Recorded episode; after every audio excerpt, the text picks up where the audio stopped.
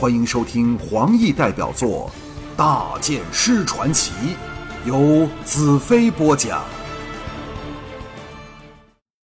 两个小时后，我们转往西北的方向，穿过几座高耸的山岩，然后登上一个陡峭高峻、长着稀疏树木的山峦。狭窄的山道曲折盘绕，崎岖险恶。几经辛苦，最后踏上了进山顶处的窄道。视野倏地拓宽至地平线的极处，一片广阔的平原展现眼前，草坪疏落的点缀着，星星点点的东一块西簇。在平原近中心处，有一片方圆达二十里、长着稀疏树木的绿野，引见帐幕和白色的房屋点缀其间，在日照下，白屋闪闪生辉。晚霞中，炊烟袅袅升起，说不出的安详和宁静。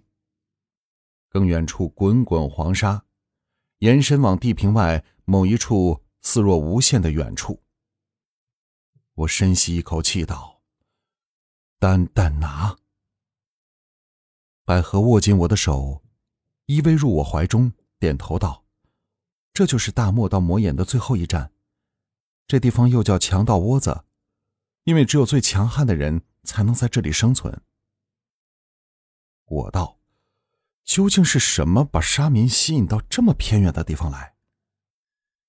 丹丹拿不但有丰富的盐矿，还盛产大漠里最优质的茶叶。在沙漠里，茶叶的价值等于黄金，没有了它，沙民连一天都活不下去了。我不由想起经善茶道的沙那，黯然神伤。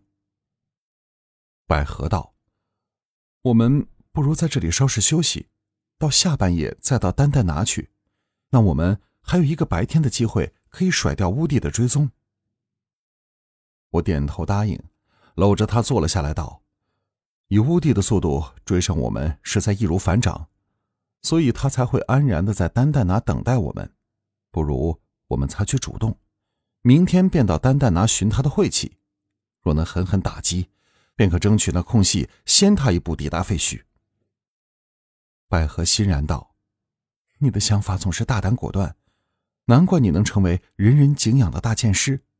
百合全依你的吩咐。”我搂紧他，在他脸上香了一口，把目光从他诱人的高耸胸脯移开，设法去想别的事情。我曾听过有关魔眼里杀女的传说，你遇过他们没有？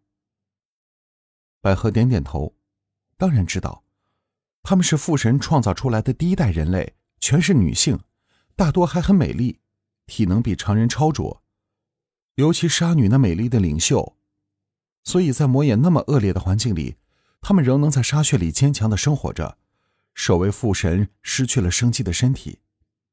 一粒沙子里所含的水分，足可以让他们活上一天，不过他们的人数正在不断减少。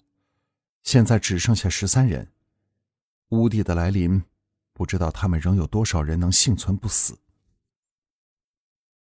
我好奇心大起，向百合验证道：“听说会不时走出魔眼，到附近掳走精壮的男子，以生育下一代的杀女，是否有这么回事？”百合失笑道：“啊那是夸大的说法，是有人曾见到他们半裸着身体在沙漠出现。”其实他们根本不能生儿育女，也没有交配的要求，但每到一段时期，他们会蜕变出新的身体，继续生存下去，不受肉体死亡的威胁。我愕然道：“既是如此，为何他们的人数会不断减少呢？”百合黯然道：“没有爱的日子，你知道是何等难过，所以杀女都有强烈的自杀倾向。”一场沙暴就可以促使他们去寻死。我骇然道：“为何会这样？”唉，那是父神的错误。为了对付乌帝，他试图利用他生物库里记忆着的资料，培植新的人类因子，制造出更强大的新人类。经过了无数的失败后，他才造出杀女来。那是一种不受感情左右的强横生命。可是他却料不到，杀女因为缺乏了生存的欲望。会生出自毁的倾向，这活下来的十三个杀女，全赖特别强烈要保卫父神的使命感才能活到现在。自经这次的失败后，父神再不敢尝试制造新的生命，只是把生命的种子释放出来，任由它们自然生长，那就是现在的你们和其他动植物。我祈祷，那为何又有大元首你、西奇和公主？那是父神不得已而为之的事，不过这次他小心了很多。我和西奇他们除了小小的缺陷之外，已差不多等若你们了。我长吁出一口气，抒发出心中的震惊，一时找不到话说。这时，百合娇躯一震，指着平原道：“看。”